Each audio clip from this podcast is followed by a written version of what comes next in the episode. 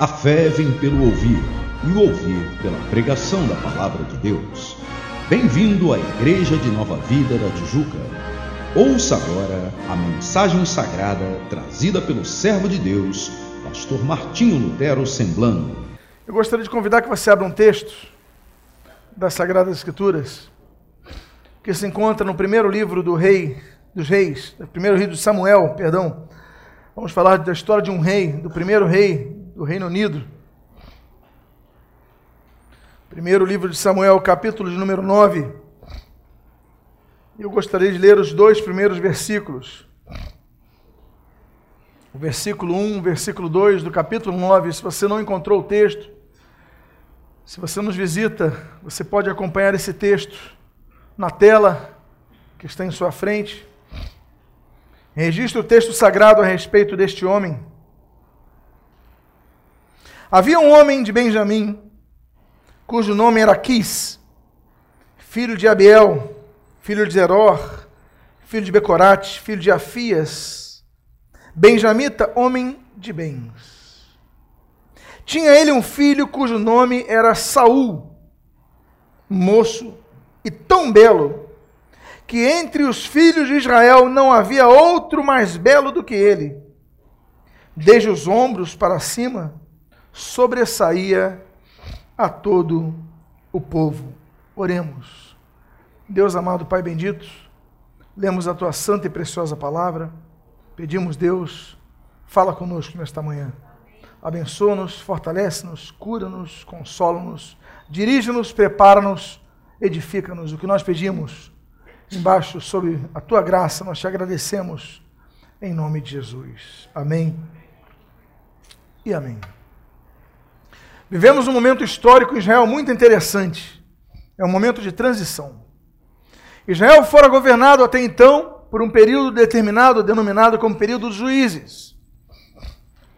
Mas o período dos juízes foi um período caracterizado pelo fato de que em cada vez que se levantava um juiz, ele se levantava para defender a sua tribo. Normalmente outras tribos ficavam desguarnecidas. E chegou-se o momento então que o povo de Israel clama a Deus e pede a Deus um rei. E você lê o texto que a direção que é dada a Samuel é para que ele vá nessa família. Dentro de Becorate, os de Zeror, dentro de Zeror, os de Abiel, dentro de Abiel, um homem chamado Quis. E esse homem Quis tinha um filho, e a Bíblia diz que ele era o homem mais bonito de Israel. Não havia homem mais belo do que Saul. Aliás, o termo Saul, Shaul em hebraico significa desejável. Parece que o pai dele já previa quem seria esse homem. Um homem desejável pela população, a sua beleza. A Bíblia diz, inclusive, que dos ombros para cima ele sobressaía todos os de Israel. Além de muito belo, o homem mais belo de Israel, Saul era o homem mais alto de Israel. Não havia ninguém que ultrapassasse a altura de Saul. Além disso, você pode ler no texto que o pai dele, Benjamim, Talquis, era homem de posses. Então Saul, ele aparece na história como um homem que tinha tudo para dar certo. Rico, alto, bonito e escolhido por Deus. Ele tinha um futuro brilhante pela frente. Pelo fato da Bíblia, de a Bíblia descrever que o pai de Saul tinha posses, e nem sempre ela mencionava isso, ela aponta para o fato que Saul talvez tivesse uma boa instrução, tivesse acesso a uma educação, um conforto em sua casa. O pai dele tinha muito gado, a Bíblia depois vai mencionar isso. Saul não tinha dificuldades em sua vida, mas a história de Saul, que mostra que esse homem tinha tudo para dar certo, nos ensina que as nossas decisões elas podem colocar tudo a perder. As nossas decisões podem fazer com que toda vantagem que nós tenhamos possa ser perdida. Certa ocasião, eu gosto muito de biografias, principalmente daqueles que construíram coisas, que mudaram a humanidade. Eu gosto muito de ler sobre eles porque sempre aprendemos algo com eles. E certa vez, lendo a biografia da família que fundou a Fiat, foi muito triste quando percebemos que o, o herdeiro da, da grande empresa Fiat, multinacional automobilística, era uma pessoa que colocou tudo a perder por causa do seu vício nas drogas. Dependente químico, foi internado várias vezes, até o cabo que, enfim, não aguentou e se matou. Esse jovem tinha tudo, todas as vantagens que toda a terra podia oferecer a ele. Mas pelas decisões que ele tomou, ele colocou tudo a perder. Saul era esse homem.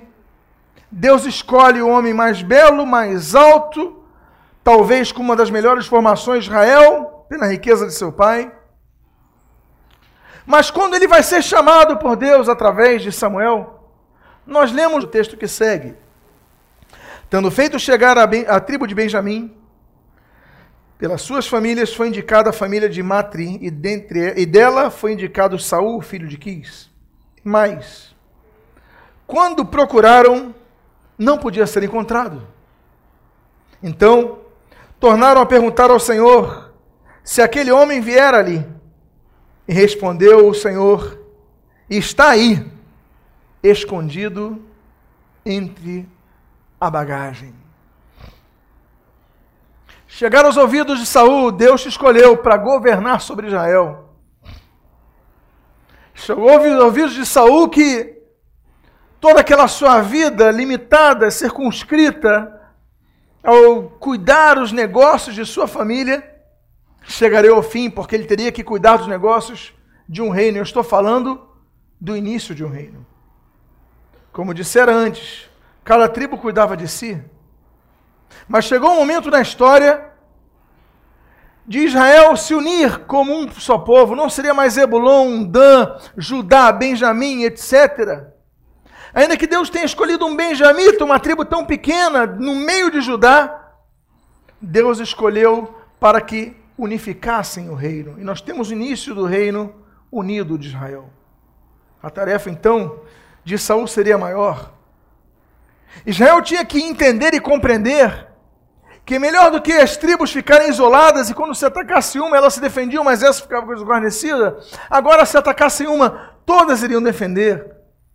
Israel tinha que começar a compreender que as forças armadas, coordenadas por apenas um comando, elas serão mais eficientes do que cada comando ter uma técnica diferente, usar uma, um armamento diferente.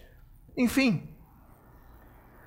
Criar a unidade através de uma simples unidade racial, a fim de apenas uma unidade é, que estava nos registros, que hoje nós temos das Sagradas Letras, das tribos vinculadas através daquele chamado, e Abraão chega na terra, e ali então a distribuição de Moisés nas tribos, mas era apenas aquilo, mas agora Saul tinha um grande trabalho. Pegar cada uma das tribos e montar apenas um reino. Olha que trabalho. Então Deus delega a este homem esta tarefa. E os emissários, ao procurá-lo, não encontram. Então a Bíblia diz, você lê o texto, se perguntam: Senhor, não achamos ele aqui. Ele está aqui. E Deus diz: está aí. Mas ele está escondido atrás das bagagens.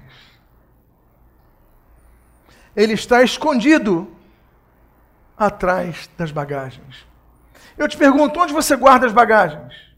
No meio da sala? No meio do seu quarto? Não. Bagagem é algo que se usa de vez em quando então você coloca as bagagens geralmente num local que você visita pouco, num quartinho dos fundos, não é isso? Num armário lá em cima. Bagagem geralmente fica no local onde as pessoas até se esquecem que existe. Saul sabia disso e ele se escondeu atrás das bagagens, mas ele não sabia que ainda que os homens não descubram, Deus descobre todas as coisas. Deus tinha uma missão para Saul. Saul não queria aquela missão. Como não nos lembrarmos da mensagem de quarta-feira passada? Quando falando dessa série sobre depressão que se encerra na próxima quarta, nós falamos do grande Jonas, o maior evangelista do Antigo Testamento. Em termos de populações alcançadas pela mensagem salvadora de Deus, Não houve ninguém no Antigo Testamento que tivesse evangelizado e pregado e levado tantos a se arrependerem como Jonas quando fez em Nínive. Não existe um evangelista como Jonas no Antigo Testamento. Mas Jonas, apesar de ser esse grande herói evangelístico, como nós pregamos quarta passada, ele demonstra ser uma das pessoas mais mesquinhas da Bíblia. Uma das pessoas mais egoístas da Bíblia. Uma das pessoas mais pequenas que toda a Bíblia registra. Jonas. Jonas. Que prefere, inclusive, antes de pregar, fugir para Tarsis. Jonas demonstra ter problemas, conflitos internos grandes antes da evangelização de Nínive e depois da evangelização de Nínive. É um homem que é um exemplo daquele que Deus usa para levar o evangelho, mas precisa ser curado, precisa ser tratado. É um homem que Deus usa no ministério, abençoa vidas, mas precisa ser tratado, porque tem suas falhas. Esse homem, aquele homem fugiu para Tarsis, para a Espanha. Este homem se esconde atrás das bagagens. Talvez seja o caso de alguns aqui. Deus tenha dado alguma missão precisa para você e você tem se escondido através das bagagens do teu trabalho. Talvez você esteja se escondendo através das bagagens da tua família. Talvez você esteja se escondendo atrás das bagagens da sua vida acadêmica. Todas as coisas lícitas, todas as coisas boas e desejáveis, sim, mas que não podem obliterar o chamado e a vocação de Deus. Não podem. Senão não podemos cantar que nossa vida está disponível em tuas mãos, como nós cantamos alguns minutos atrás. Não podemos. Não podemos cantar que Ele é oleiro e eu sou barro. Eu não posso cantar. Minha vida não está disponível nas mãos de Deus se eu defino como e quando eu quero servi-lo. Saul Onde está Saul, Senhor?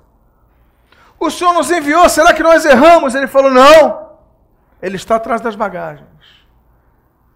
O homem que tinha tudo para dar certo começa a falhar quanto ao seu destino quando quer se esconder de Deus. A obra vai ser feita, mas a conclusão vai ser feita por outros. Vamos aprender algumas coisas a respeito deste homem que se esconde atrás das bagagens. E a primeira delas, nós lemos no texto de 1 Samuel, capítulo 13, dos versículos número 8 ao versículo número 9. Esperou Saul sete dias, segundo o prazo determinado por Samuel. Não vindo, porém, Samuel a Gilgal, o povo se foi espalhando dali. Então disse Saul: Trazei-me aqui o holocausto e ofertas pacíficas, e ofereceu o holocausto. O homem que se esconde de Deus, ele se torna, como Saul, uma pessoa insegura. Samuel tinha falado para Saul, Saul, chama o povo porque eu vou oferecer ao Senhor holocaustos, sacrifício ao Senhor. Tá bom, e quanto tempo o senhor chega? Olha, até sete dias eu chego. Em sete dias eu prometo que eu estou aí. Meus amados, não havia jatinho, não havia autoestrada. Samuel era um homem de muita idade. Era um homem de idade avançada, ele não podia nem andar a cavalo, nós sabemos. Naquela época, os idosos evitavam andar a cavalo, que o cavalo ele, ele anda muito rápido, ele pode cair, pode quebrar alguma coisa, é, é muito frágil, o idoso, o corpo exige muito cuidado, então geralmente andavam com umas mulas ou umas, uns jumentos, num ritmo mais devagar, mais fácil de manusear, enfim.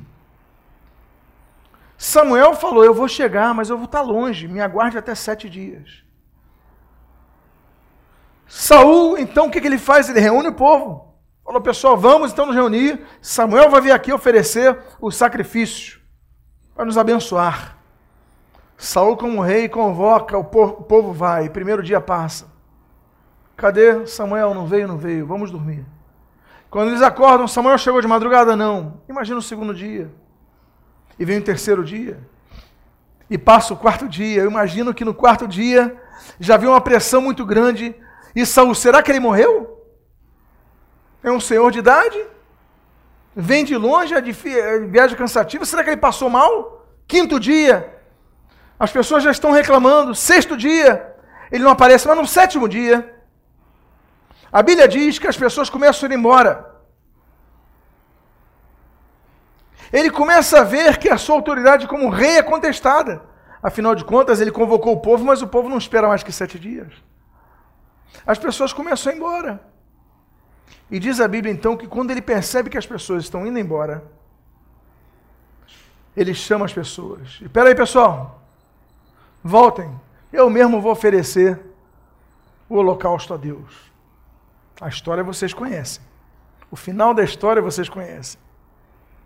É melhor obedecer do que sacrificar. Logo depois que ele oferece o holocausto, quem chega? Samuel. Samuel chega e, como resultado de outros contextos, inclusive a questão de Agag, etc., nós vemos que Saul perde o seu reino. Por quê? Só porque ele desobedeceu? Sim. Mas a desobediência é sempre uma consequência, não é uma causa. A causa podia ser ansiedade, a causa podia ser insegurança. Então ele desobedece. Ele vê que as pessoas estão indo embora, ele fica inseguro. Ele, pessoal, não vou embora. Pessoal, pessoal volta, pessoal, eu faço aqui. Eu faço o sacrifício e ele desobedece. As pessoas que começam a se esconder atrás da bagagem em suas vidas são pessoas que se tornam inseguras quanto à obra de Deus. E começam a fazer a obra de Deus parcialmente, inseguras. E nós vemos que isso acontece com Saul. Há uma segunda coisa que nós percebemos em Saul. Está no capítulo 13, nesse mesmo capítulo. Só que no versículo 8 e no versículo 9. E nós lemos assim: Então se acendeu a ira de Saul contra Jonatas, o filho dele, e disse-lhe: Filho de mulher perversa e rebelde. Dá uma pausa aqui. Você nota que quando a pessoa fica irada, ela perde tanto a razão que ela nunca assume o erro? O irado, ele não se vê no erro. Você vê que ele fala para o filho dele, ele não fala, meu filho. Ele fala, filho de uma mulher perversa e rebelde. Inconscientemente, ele coloca a culpa de Jonatas na esposa. Jonatas, filho de uma mulher rebelde e perversa. Aí diz o texto assim: Não sei eu que elegeste o filho de Jessé, Davi, para vergonha tua e vergonha do recato de tua mãe. Olha só. Agora ele está falando do recato da mãe, da, da mãe de Jonatas. Na mesma frase, ele começa a explosão da ira dizendo que a mãe é perversa e rebelde, e no final da frase, Olha, você está indo contra o recato de sua mãe. Ela vira de vilã a santa na mesma frase. Porque a pessoa que perde a administração de suas emoções, ela perde a razão de suas palavras. Na mesma frase, ele culpa a mãe, culpa a esposa e depois ele defende a mesma esposa por causa de Jonatas, seu filho. Eu vou reler esse texto, agora vou dar continuidade, vou reler então, então se acendeu a ira de Saul contra Jonatas, e disse-lhe, filho de mulher perversa e rebelde, não sei o que elegeste o filho de Jessé para vergonha tua e vergonha do recato de tua mãe, pois enquanto o filho de Jessé viver sobre a terra, nem tu estarás seguro, nem seguro o teu reino. Pelo que manda buscá-lo agora, porque deve morrer. Então respondeu Jonatas a Saul, seu pai, Ele disse: Por que há ele de morrer? Que fez ele? Então Saul atirou-lhe com a lança para o ferir. Com isso entendeu Jonatas que, de fato, seu pai já determinara matar a Saul. A pessoa que perde, ele perde a compreensão do que é um chamado de Deus. Ele perde a compreensão dos limites, era para esperar e obedecer.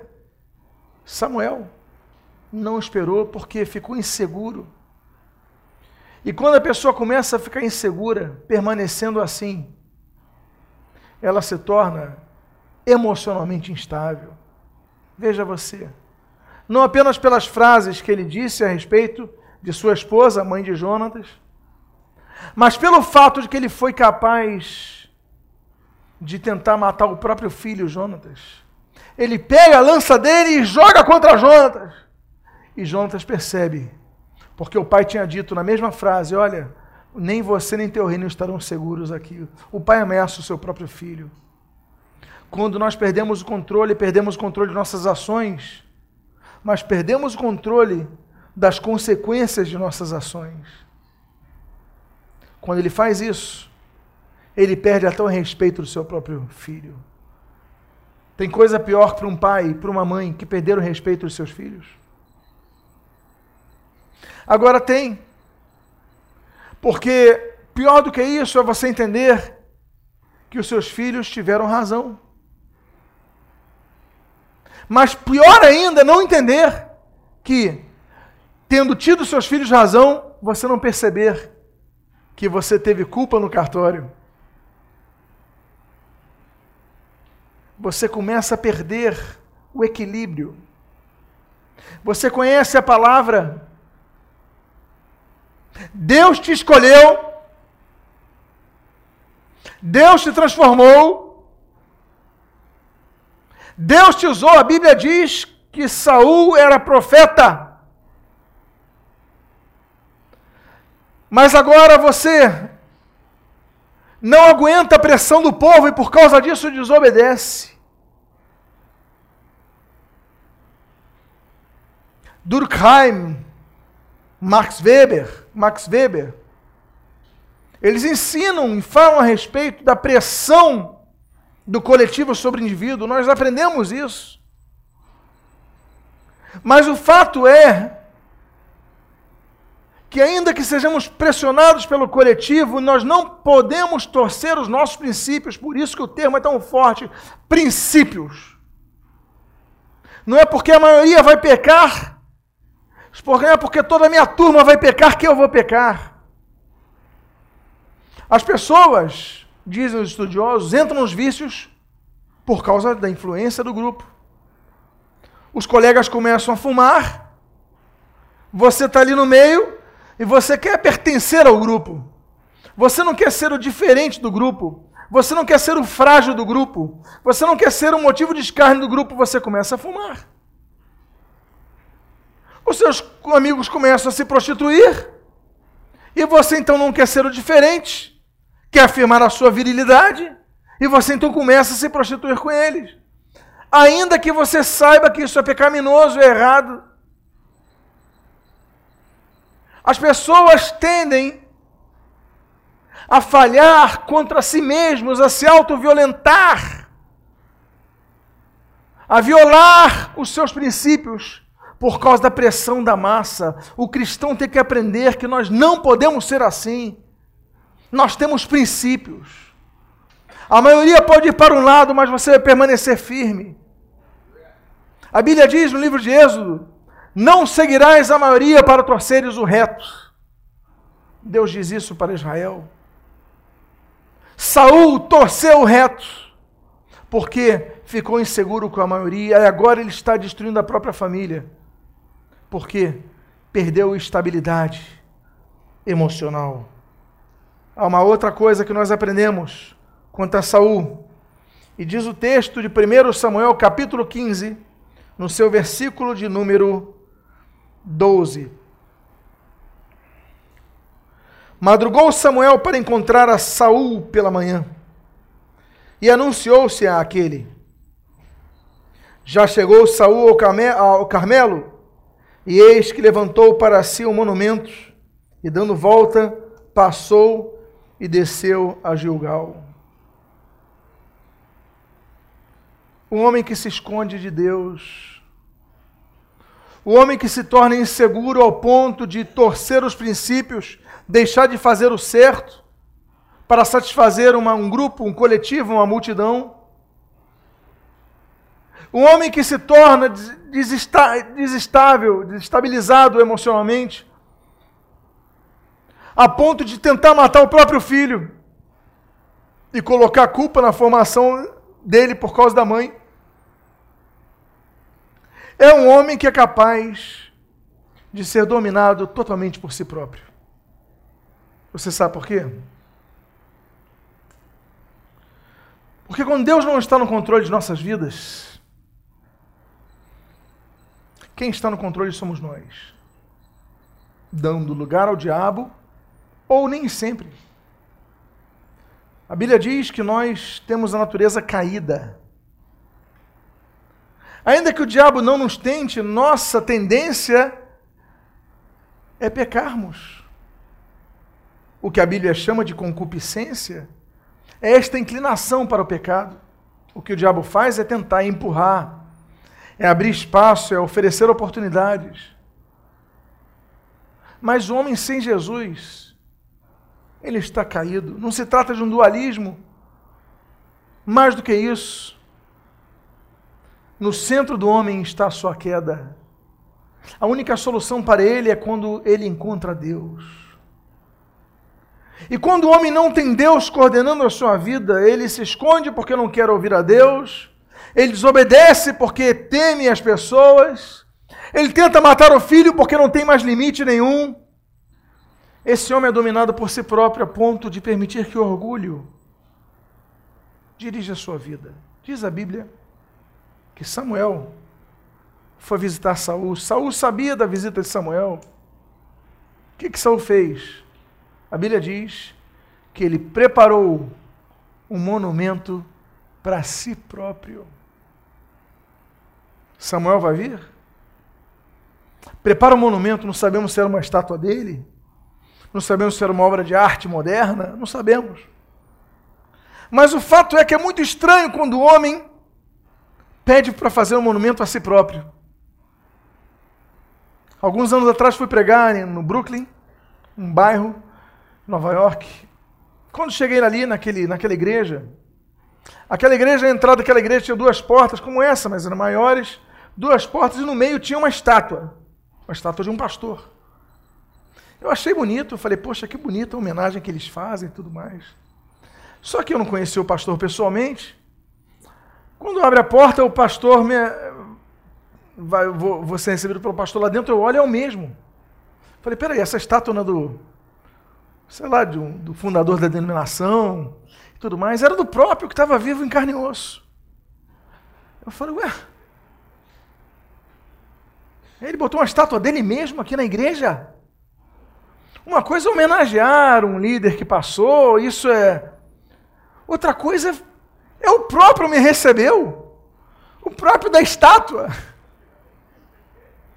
Eu não tive não, não me lembrar de Saul. Sem Deus, nós fazemos monumentos para nós mesmos.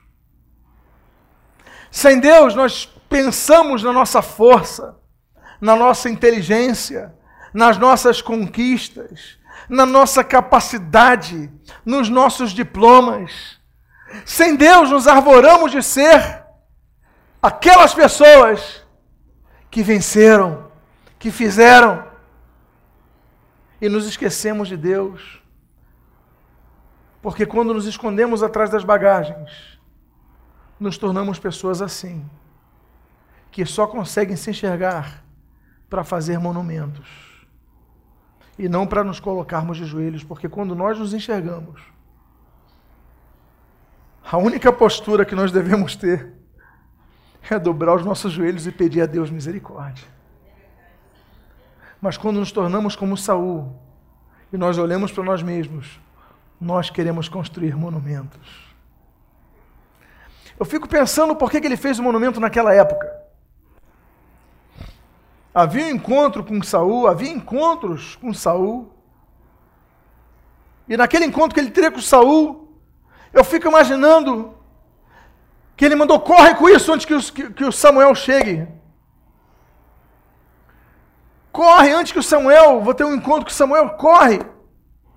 Eu fico imaginando, amados irmãos, por que, que aquele monumento a Saul, o próprio Saul estava ali? Será que era para Samuel ver propositalmente? Eu creio que sim. Porque há pessoas que querem mostrar para aqueles que lhes são superiores que eles são maiores. Fazem questão de mostrar Samuel ia ser sempre superior sobre Saul. Não adianta. Saul era rei, mas Samuel foi quem ungiu Saul, acabou. Querendo ou não, Saul podia ter o reino da terra todo. Mas Samuel estaria acima dele porque foi Samuel que derramou azeite sobre a cabeça dele.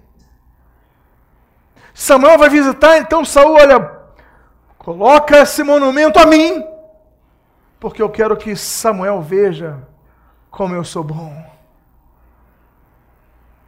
Eu quero que Samuel veja que eu sou melhor. E olha, talvez podemos aqui elocubrar. Eu quero que Samuel veja que eu sou maior que ele. Porque o que eu fiz nesse reino, unir esse reino, ele, Samuel, não conseguiu fazer. Nós pensamos então que somos não peças de um grande quebra-cabeças, mas o próprio jogo em si. Nos esquecemos que somos consequências de outros. Você se formou em algo. Mas para você se formar em algo, teu pai pagou a tua mensalidade. Tua mãe lutou para pagar aquela mensalidade. Você não pode esquecer isso. Vocês foram levantados por alguém no trabalho e se esqueceram que alguém confiou em vocês e vocês devem lealdade a essas pessoas. Porque nós temos caráter, ou devemos ter, pelo menos devemos ter caráter. Esse homem, Saul, ele queria apenas, não apenas, perdão, construir um monumento para si, mas ele queria que Samuel visse esse monumento. Pessoas que se escondem atrás da bagagem se tornam pessoas orgulhosas. Tem mais uma lição que nós devemos aprender. E a que se encontra no capítulo 18, versículo 6 ao 7. O texto assim diz: Sucedeu, porém, que, vindo Saul e seu exército, e voltando também Davi de ferir os filisteus, as mulheres de todas as cidades de Israel saíram ao encontro do rei Saul, cantando e dançando com tambores, com júbilo e com instrumentos de música.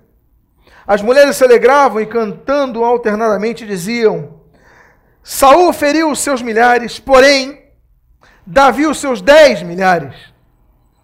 Então Saul se indignou muito pois estas palavras lhe desagradaram em extremo.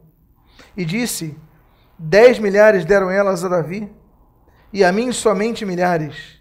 Na verdade, que falta senão reino? Daquele dia em diante, Saul não via a Davi com bons olhos. Os dois foram lutar a mesma guerra. O inimigo devia ser um apenas, os filisteus, e venceram quando os soldados voltavam de uma vitória, o que, que acontecia? As populações, até hoje acontece, as populações vão à rua celebrar. E entra o rei na frente, o rei Saul, e é aplaudido. Mas logo depois entra um dos comandantes da tropa, o Davi, e diz a Bíblia que as mulheres começam a cantar. Saul matou milhares, Porém, Davi matou dez milhares. E a Bíblia diz que Saul ficou ofendido com isso. E nunca mais Saul olhou Davi com os mesmos olhos. Sabe por quê? Porque a pessoa que se esconde atrás da bagagem, ela se preocupa mais em olhar os outros do que olhar a si próprio. mais em olhar o erro dos outros, os erros dos outros do que olhar os seus próprios erros. E, se, e nos tornamos pessoas invejosas e ciumentas. Eu pergunto uma coisa para vocês. Davi fez alguma coisa contra Saul? A Bíblia diz que ele ficou indignado contra Davi. Nunca mais ele olhou Davi com os mesmos olhos. E eu te pergunto, Davi fez alguma coisa contra Saul? Nada. Davi lutou no exército de Saul, guerreou pelo exército de Saul, mas Saul ficou indignado contra ele. Quando nos tornamos pessoas que ficam atrás das bagagens, nós nos tornamos pessoas que passam a perseguir os outros sem motivo. Somos cristãos, conhecemos a palavra, mas nós perseguimos implacavelmente os outros. Por quê? Porque somos pessoas que no início do nosso chamado tínhamos tudo para dar certo, mas as nossas decisões fazem que nós percamos tudo. Nos tornemos pessoas arrogantes, ciumentas e invejosas, e principalmente contra aqueles que nunca fizeram nada contra nós. Próximo, próximo e penúltimo, penúltimo texto. Versículo, capítulo número 28 desse mesmo primeiro livro de Samuel. Só que os capítulos, os versículos 7 a 12 assim registram. Então disse Saul aos seus servos: Apontai-me uma mulher que seja médium, para que me encontre com ela e a consulte. Disseram-lhe os seus servos: Há uma mulher em Endor que é médium. Saul disfarçou-se, vestiu outras roupas e se foi. E com ele dois homens, e de noite chegaram à mulher. E lhe disse: Peço-te que me adivinhes pela necromancia e me faça subir aquele que eu te disser. Respondeu-lhe a mulher: Bem sabes o que fez Saul, como eliminou da terra os médiuns e os adivinhos e adivinhos. Por que, pois, me armas cilada a minha vida para me matar-me, para me matares? Então Saul lhe jurou pelo Senhor, dizendo: Tão certo como vive o Senhor, nenhum castigo te sobrevirá por isso. Então lhe disse a mulher: Que te farei subir? Respondeu ele: Faz-me subir Samuel. Vendo a mulher a Samuel, gritou em outra voz, e a mulher disse a Saul: Por que me enganaste? Pois tu mesmo és Saul. Quando dei estudo sobre anjos e demônios, eu dediquei praticamente um dos estudos só a respeito desse texto, mostrando que não foi Samuel que apareceu. Aliás, ele nem sabia quem era. Ele que disse o nome, me faz subir Samuel. Então, então agora quem subiu é Daniel, Samuel. Na verdade, ela seguiu a cartilha que devia seguir, como nós já lhe mencionamos naquele estudo sobre anjos e demônios, está no livro 3 dessa série. Pois bem, mas o que eu quero dizer para vocês é que quando nós nos escondemos atrás da bagagem, nós ficamos completamente desorientados. Samuel morreu. A única pessoa que Saul tinha que respeitava era Samuel. Ainda que ele tivesse o desejo de impressionar Samuel com seu alto monumento, ainda que ele tivesse desobedecido Samuel, mas no sétimo dia o fez, ainda assim ele respeitava Samuel. A tal ponto que os exércitos inimigos estão invadindo, ele está prevendo derrota. E ele diz: Eu preciso consultar Samuel, mas Samuel está morto. Ele não levava mais em conta a palavra de ninguém. Ele só levava em conta a palavra de Samuel e Samuel morreu. Pessoas que se escondem atrás das bagagens esquecem que os referenciais, até dos que se vão, permanecem após a morte. Como é que ele ia consultar uma médium se a Bíblia proíbe isso? Se vai contra, inclusive, os ensinamentos gerais de Samuel, como é que ele ia consultar? O primeiro erro desse homem que nós vemos nessa história é que por ficar desorientado, ele não busca Deus, ele busca uma médium. É mais fácil, você ouve o que quer, os espíritos demoníacos cercam as pessoas, vão dizer lembranças das pessoas, fatos. Só que você não está tratando com Deus, está tratando com os demônios. Esse homem, ele começa a sua vida com todas as vantagens. Uma boa família, estável financeiramente, ao menos. Alto, belo e principalmente escolhido por Deus. Agora, ao final de sua vida, ele está tão mal, tão mal, mas tão mal, que ele consulta os seus homens mais próximos. Onde tem a casa de uma médium? E os homens sabem o endereço. Com quem ele estava cercado? Num ditado, diz-me com, com quem andas, que eu te direi. O homem confuso, ele se cerca de pessoas erradas. Havia lei, inclusive, sobre Israel, pena capital contra médios, quem se consultasse. E ele pergunta para os seus homens. Os seus homens falam, tem, tem em Endor, ele sabe o endereço e tudo, levam ele, ele vai acompanhar dos dois. Os seus próprios homens lidavam com feitiçaria. É um homem que não tem mais Samuel, a presença de Samuel, é um homem perdido. Ele começa bem, mas o final dos seus dias é trágico. Ele começa sobre Deus querendo dar direção a ele, dando um reino para ele, dando responsabilidades para ele, e termina seus dias distante da vontade de Deus, buscando orientação dos demônios. Sim, nem tudo que começa bem termina bem. Na caminhada cristã, não são poucos os que estão hoje desviados. Alguns pregavam nesse próprio púlpito e estão desviados hoje. Por quê? Porque começaram bem. Começaram com muitas vantagens, mas não souberam administrar o seu ego. E na hora que deviam comparecer diante de Deus, se esconderam atrás das bagagens.